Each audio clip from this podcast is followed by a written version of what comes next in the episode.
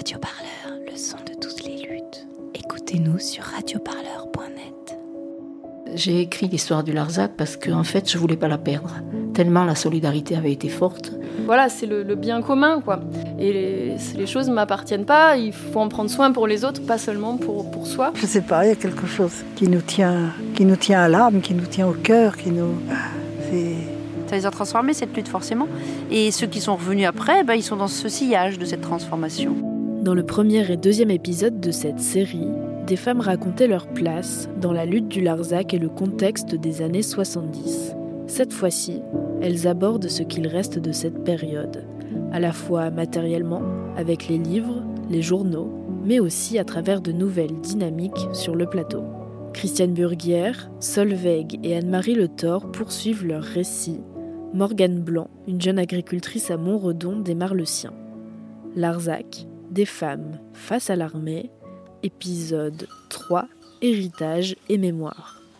Donc bah là, on est dans la bergerie. Ça, c'est les brebis qu'on qu'on traite. Là, c'est- Là, c'est la grange où on entrepose donc le stock de, de foin euh, et de paille. Quand je suis arrivée la première fois, c'était, je crois, en été 2000 l'été 2005. Et euh, j'étais en randonnée, en fait. J'ai acheté une carte, j'ai vu ce cause, j'ai dit, tiens, moi j'aime bien la montagne, je vais aller voir. Et donc, j'ai commencé à monter sur le Causse. Et euh, c'était un été très sec, il faisait très chaud. J'avais mon gros sac à dos avec la tente, tout ça. Et arrivé en haut, donc de Millau, j'ai fait toute la montée à pied. Arrivé en haut, euh, je me suis dit non, mais en fait, je vais demander de l'eau. Parce que j'avais plus d'eau dans ma gourde. Et euh, dans ce village-là. Et puis je vais redescendre et je vais passer la semaine au bord du Tarn. Là, comme ça, je pourrais me baigner. Parce que là, c'est vraiment trop sec. Donc je suis arrivée à Potensac. C'était marqué un petit puits. Alors je cherchais le puits. et puis je, je tombe sur un, sur un monsieur. Euh, donc c'était Léon Maillet. Euh, et euh, du coup, il me dit Ah, mais non, il n'y a pas de puits ici. Bon, bah, viens, viens à la maison boire le café. Premier café de ma vie d'ailleurs, parce que j'aimais pas ça, mais j'ai pas osé lui dire non. Donc, j'ai bu mon premier, premier café.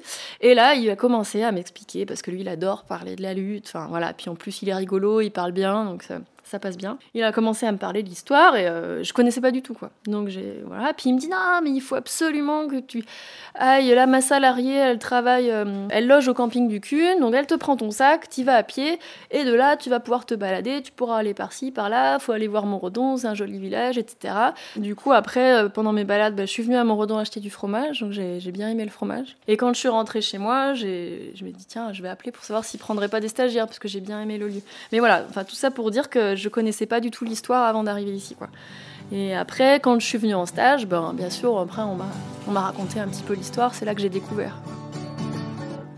Le Larzac restera, notre terre servira à la vie.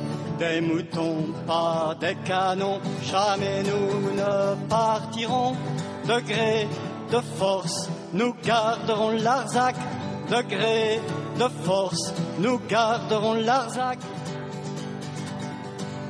En 50 ans, les choses ont bien évolué sur ce petit bout de terre aveyronnais.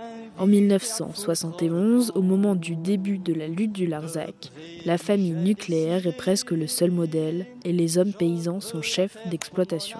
Solveig et Anne-Marie Le Thor reviennent sur cette évolution. Oui, en trois générations, on voit comment les choses évoluent. L'homme était hum, dans la fonction euh, agricole et la femme était dans les, premières, les pr- premiers temps. Après, les couples ruraux qui se sont installés, les deux étaient dans l'agriculture. Et maintenant, on, en- on constatait des fermes du Nord, euh, c'est la majorité sont femmes. Ce sont des paysannes qui mènent l'exploitation. C'est quand même un sacré renversement. hein. Au Nord, je crois qu'on en a compté 7, 8 chefs d'exploitation femmes. Les années 50, la femme est au foyer. Euh, les années 70, elle se libère, elle va trouver du travail pour euh, apporter un salaire. Donc elle est secrétaire, effectivement, infirmière. Et puis les années 2000 et des brouettes, eh ben, les femmes, euh, ça y est, Elles conduisent des tracteurs, elles sont... Elles euh, sont chefs d'exploitation. Elles sont pas employées agricoles, elles sont chefs d'exploitation. Et là, c'est dans cette nouvelle génération qui arrive, là, dans, dans ces dernières années, c'est très amusant de voir tous ces ingénieurs euh, agronomes qui prennent le... Et, et que ça ne choque pas. Bien sûr qu'une femme peut conduire un tracteur, qu'elle peut gérer une exploitation. Et là, c'est vrai que toutes les fermes, pour l'instant, sont reprises essentiellement par, euh, par des jeunes filles, par des femmes. Et c'est, c'est- on voit bien l'évolution de ces trois générations, comment... et sans que ça choque. C'est vraiment plus un problème maintenant. Oui, une femme peut tenir, peut être chef d'exploitation, ça ne pose aucun souci. Après, ici, c'est quand même très particulier, hein, justement, parce qu'on est sur les terres de la société civile des terres du Larzac. Donc il faut savoir que la majorité des gens ne sont pas du cru, comme on dit. quoi. Donc euh, la majorité des gens, en tout cas, qui sont sur ce, territoire-là, il y a beaucoup de néo-ruraux. Euh, il y a aussi des gens qui sont là hein, depuis des, des, générations, mais du coup qui sont plus ouverts parce qu'ils ont eu l'habitude de voir arriver des néo-ruraux. Euh, dans d'autres campagnes, moi j'ai des amis qui se sont installés, c'est beaucoup plus difficile parce qu'on on te juge beaucoup. On dit mais lui il vient pas d'ici, la terre c'est quand même très particulier, donc euh, on regarde si tu travailles bien les terres, si tu te lèves assez tôt le matin, et puis sinon on fait des remarques. Enfin c'est voilà ici il y a pas, il y a beaucoup d'ouverture, donc euh, j'ai à aucun moment senti que j'étais jugée par rapport au fait que j'étais une femme, parce qu'en plus, il y a d'autres femmes chefs d'exploitation dans, dans, le coin. Euh, qui sont là depuis longtemps. Donc j'ai vraiment pas ressenti de, voilà par rapport à ça. Après moi je me suis installée, j'étais associée du coup avec un, homme. Euh, donc euh, c'est vrai que voilà certaines personnes, notamment du, cru, par exemple s'adressaient tout le temps à Damien, donc mon associé plutôt plutôt qu'à moi. Mais c'était quand même assez rare et c'était certaines personnes seulement quoi.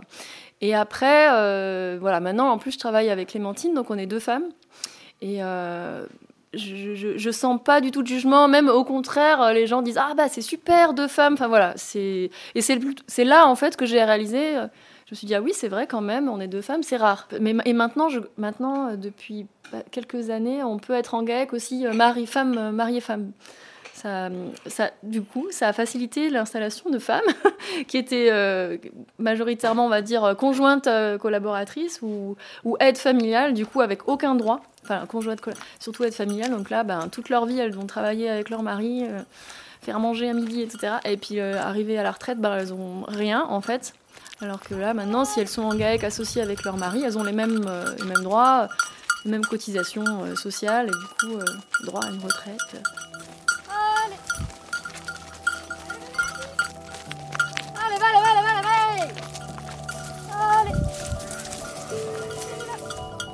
Sur le Larzac, en 1981, se pose la question du territoire.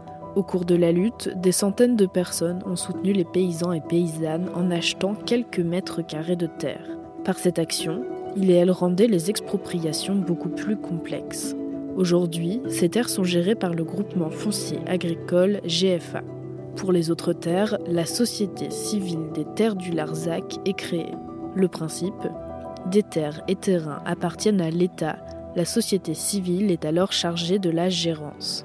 Donc sur la ferme, il y a deux maisons qui font partie du fermage. Donc il y a toutes les terres, nous on a toutes les terres qu'on a, il n'y a pas du tout de propriété privée. C'est majoritairement SCTL, il y a aussi un petit peu de terre GFA. Et les deux, donc les deux fermes qui vont avec la, Les deux maisons qui vont avec la ferme appartiennent aussi à l'État et sont gérées par la Société civile des terres du Larzac. Donc le principe en fait des fermes ici, c'est que on a un bail amphithéotique, c'est-à-dire un bail jusqu'à l'âge de notre retraite. Et donc à l'âge de la retraite, on doit quitter euh, euh, la, ferme et les maisons. Et la SCTL, la Société civile des terres du Larzac, euh, euh, s'occupe de trouver des repreneurs. Moi, ce qui me plaisait, qui me plaît toujours, et puis ben, j'espère que ça va continuer à me plaire, mais ça, je ne peux pas savoir, euh, c'est que voilà, c'est le, bien commun. quoi. C'est cette, idée de, venir vivre sur un endroit et travailler des terres qui ne sont pas à moi, donc en prendre soin pour les générations d'après. Et euh, bah voilà, ça, ça me plaît. Je, je, je, voilà, je suis, moi, je sais que je suis de passage sur cette terre, et puis après, il y en aura d'autres, et, et les, les choses ne m'appartiennent pas. Il faut en prendre soin pour les autres, pas seulement pour, pour soi. C'est vrai que ça met une ambiance aussi. Voilà, c'est euh, il y a beaucoup d'entraide. Du coup, il y a, un esprit de ouais d'entraide qui existe aussi ailleurs. Hein. Enfin, je veux pas non plus dire que ici c'est idéal et que ailleurs c'est pas bien. Pour moi, d'abord, la solidarité, c'est la solidarité paysanne, et puis après, ici, c'est vrai qu'il y a cet héritage, euh, surtout des anciens qui ont fait beaucoup de choses ensemble, qui ont fait beaucoup de réunions, euh, qui ont, et, qui ont gardé ce, lien-là, quoi, d'aller s'aider, s'entraider, euh, parce qu'ensemble, on est plus fort, etc. Donc, Donc les anciens, ils ont gardé ça, et puis les jeunes qui sont arrivés après, bon, bah, ils ont été dans le mouvement euh, aussi, quoi. Et euh, là, il faut quand même avoir en tête, c'est l'histoire de, la lutte, parce que pour moi, bon, il y a l'antimilitarisme, bien sûr, et aussi euh, le souhait de garder une campagne vivante, euh, cette histoire de, bien commun. Donc, euh, pour moi, c'est très important de, l'expliquer aux gens qui arrivent s'installer. Et d'ailleurs, ça, c'est le rôle des gérants de la SCTL. Quand il y a quelqu'un qui arrive, en général, ils le convoquent et puis ils le font un petit historique, voilà comment ça se passe. Voilà. Donc des jeunes peuvent venir s'installer sans s'endetter. Et ça, il n'y en a pas beaucoup d'endroits en France où un jeune couple, enfin un jeune, peut venir s'installer sans être criblé de dettes. Et ça crée quand même, je crois qu'il y a 25 lieux, 25, enfin, peut-être 22, 23 ou 27, je ne sais pas, mais on va dire 25 de fermes qui, ont été reprises comme ça. Alors, ce n'est pas repris par des octogénaires, hein, c'est repris par des plus jeunes, qui eux ont besoin de, faire du sport, qui ont besoin de bibliothèques, qui ont besoin de, de, de musique. Enfin, il y a tout. Donc c'est une espèce de boule de neige. C'est un territoire, contrairement aux territoires malheureusement euh, ruraux qui sont désertifiés, qui lui a, je crois, au moins 25% de qu'est-ce qu'on pourrait dire de valorisation, enfin qui est valorisé. Mmh, mmh. C'est le seul territoire en France où il y a plus d'exploitation agricole aujourd'hui qu'il y en avait dans les années 70. Aujourd'hui, les fermes, on les ferme un peu partout. Et bien ici, non. Ici, il y a des jeunes qui viennent reprendre des anciennes exploitations avec ce, ce, ce pari un peu étonnant aujourd'hui de dire, eh bien non, quand quelqu'un s'en va, on n'agrandit pas l'exploitation du voisin. Au contraire, on divise parce qu'il faut qu'on soit plus nombreux de façon à vivre ensemble, à développer une vie associative, culturelle, sportive. Donc c'est un pari un peu fou et un peu contre-courant actuel. Mais ça marche. Mais voilà, on prouve que c'est possible, qu'on le fait. Et aujourd'hui, le cause du Larzac, c'est le cause le plus peuplé de l'ensemble des grands causes. Parce qu'il y a cette dynamique qui a été engendrée par les paysans du Larzac. Et en 81, c'est vrai qu'ils auraient pu dire Oh, on a gagné, bon ben rentrons, gardons nos brebis entre nous. Mais comme ils l'expliquent très bien, ils ont reçu tellement de gens de l'extérieur qui sont venus donner tellement de temps et d'énergie qui se sont sentis en dette. Ils ont dit on est obligé de rendre tout ce qu'on nous a donné comme temps, comme énergie.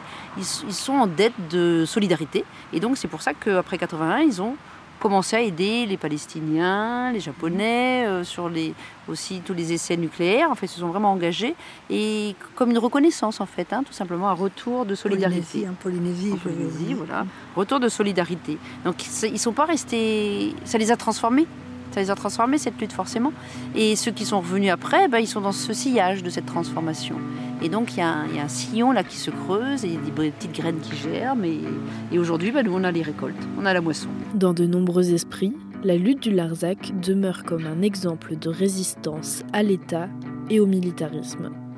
Des parallèles ont pu être évoqués avec Notre-Dame-des-Landes, bien que les modes d'action et contextes soient différents. Les années 70 ont donc laissé des traces, un héritage qui ouvre la porte à de nouvelles dynamiques. Aujourd'hui, la mémoire est transmise oralement, avec les souvenirs des anciens et anciennes militantes. Mais elle est aussi transmise dans les livres, les films, les journaux. Ils ont les, journaux. Alors, 75, oui, tout d'araignée, numéro 1.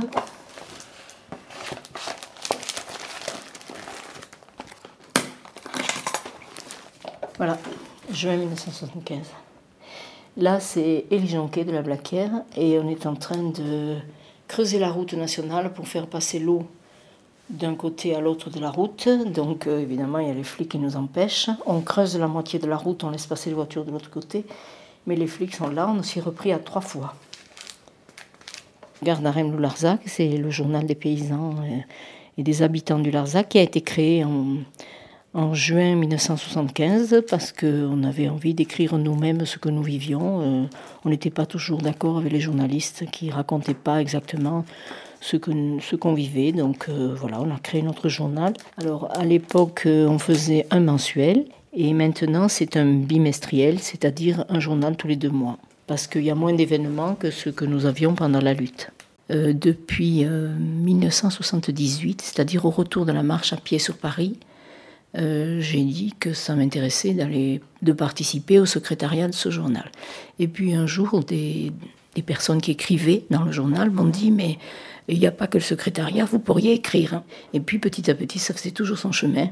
Alors je suis allée aux archives de Millau, j'ai compulsé des archives, j'ai trouvé des choses intéressantes et d'autres où il y avait des erreurs que les journalistes peuvent faire aussi parce qu'ils écrivent très vite je sais pas comment ils arrivent à se retrouver, mais bon, c'est un métier. Et puis après, j'ai écrit pendant plus de 20 ans une rubrique qui s'appelait Il y a 20 ans. Et en 85, en 1983, j'écrivais ce qui s'était passé en 1973. Mais je crois que j'ai repris à travers cette rubrique un peu toute la lutte. Donc voilà, juillet, août, des Larzac partout.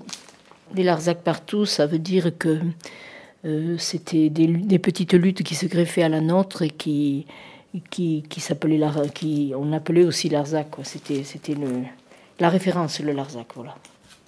C'est plus des, des choses qu'on regarde, mais si, voilà, si on a besoin, on va, on va faire des recherches.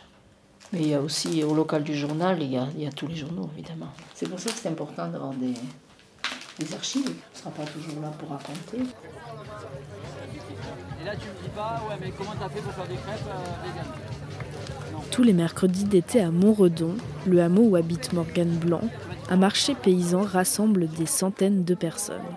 Juste à côté, une ancienne bergerie laisse désormais la place à une librairie. À l'intérieur, des étalages emplis de livres sur le monde rural, les combats et les luttes sociales. Sur l'une des couvertures, on distingue un titre évocateur.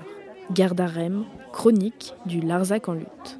En fait, c'est euh, pas un roman, hein, c'est c'est une chronique. Donc, euh, j'ai commencé au début. Je raconte alors, euh, je présente des familles, des familles anciennes du Larzac qui, étaient là avant le projet d'extension du camp, et des familles nouvelles qui sont arrivées après et qui ont participé à la lutte. Ça commence comme ça, et puis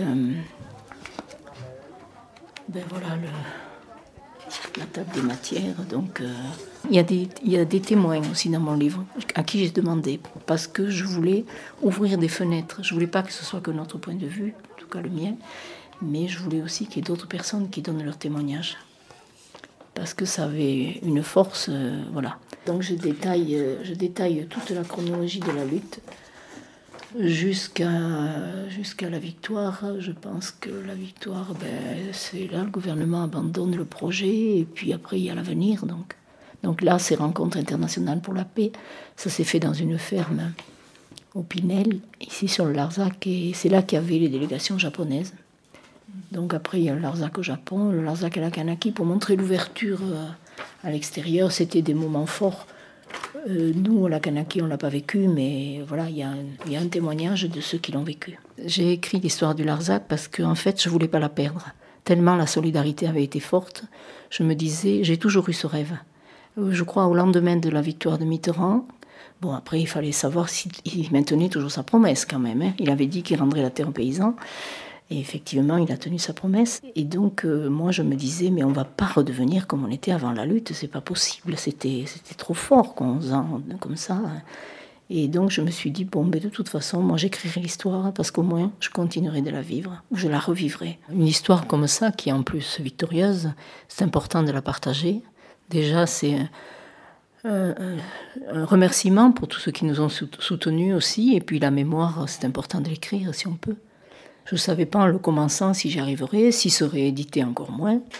C'est important de, de l'écrire pour nos enfants, pour nos petits-enfants. Pour nous, d'avoir vécu ça, c'est quelque chose qui, est, qui est vraiment, euh, enfin je vais dire exceptionnel, oui, mais quel cadeau, quel cadeau d'avoir pu euh, vivre ça, parce que ça nous, ça nous a transformés aussi, plus ou moins, enfin oui, plus que moi. et puis, euh, je sais pas, il y a quelque chose qui nous tient, qui nous tient à l'âme, qui nous tient au cœur, qui nous. C'est. Et c'est la transmission aussi, le fait que ça a existé et que ça continue. Ça, c'était extrêmement bienfaisant à l'âme, comme tu dis, au mm. cœur d'avoir vécu cette histoire-là, de savoir qu'elle n'est pas terminée, qu'elle euh, se transmet, qu'il y a d'autres peuples en lutte qui viennent ici aussi se renseigner comment vous avez fait, comment c'est possible. Donc ça fait valeur d'exemple, euh, de preuve que c'est possible, et puis de vivre encore aujourd'hui sur cette terre de Larzac, c'est quelque chose de magique, c'est vrai. C'est, on a de la chance, on, a une chance, extraordinaire. Et moi, je constate depuis, on va dire, 8-10 ans, tout un petit peuple de couples, de jeunes célibataires ou en couple, qui sont là et qui, bah, qui continue. Et ça, moi, je trouve qu'on peut, on peut partir, enfin, je peux mourir, je ne vais pas dire tranquille. Pas tout de suite, hein, pas tout de suite. Hein, pas, tout de peux suite. mourir. Pas tranquille, mais Oui, la, la succession est là. euh, voilà, c'est. Alors, ils s'y prendront différemment, probablement. hein. Il y aura d'autres façons de se retrouver, de se re- de... mais, mais euh, enfin, les valeurs sont là, elles sont, elles sont transmises. oui. Elles sont transmises et, et comment dire, ils les, ils les font leur. Voilà, ils font. Tu vois, quand je vois Morgane, euh, quand je-. Ils se sont appropriés ces valeurs-là Oui. et les ont transformées avec cette génération qui n'est pas la même. Mais euh, ces Sarah, valeurs, Sarah, oui, le tous, les, théâtre, tous ceux qui arrivent là, ils ont euh, réussi à, à attraper ça et à les transformer avec la, avec la génération de ces années 2000, euh, 2020. Mais on sent que c'est là encore, c'est fort. On a du théâtre, on a du, cinéma, de on la a musique, de des la choses, danse. voilà, et des- de la photographie, on a des réunions, on a des conférences, on peut, on est au, du monde et, et on a le monde à, à nos pieds pratiquement. Je trouve qu'on a une chance extraordinaire. Exactement. Radio Parleur, c'est Des reportages au cœur de l'actu des luttes. Des émissions et entretiens Bonjour Fatima Wassak. pour penser les luttes. Merci d'être avec nous sur Radio Parleur.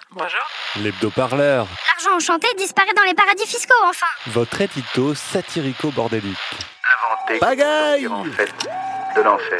De la création sonore plein les oreilles. Pour aller Partout, Tout le temps. nous avons besoin de toi, toi, Et toi et toi aussi. alors faites un don Sur radioparleur.net slash ton.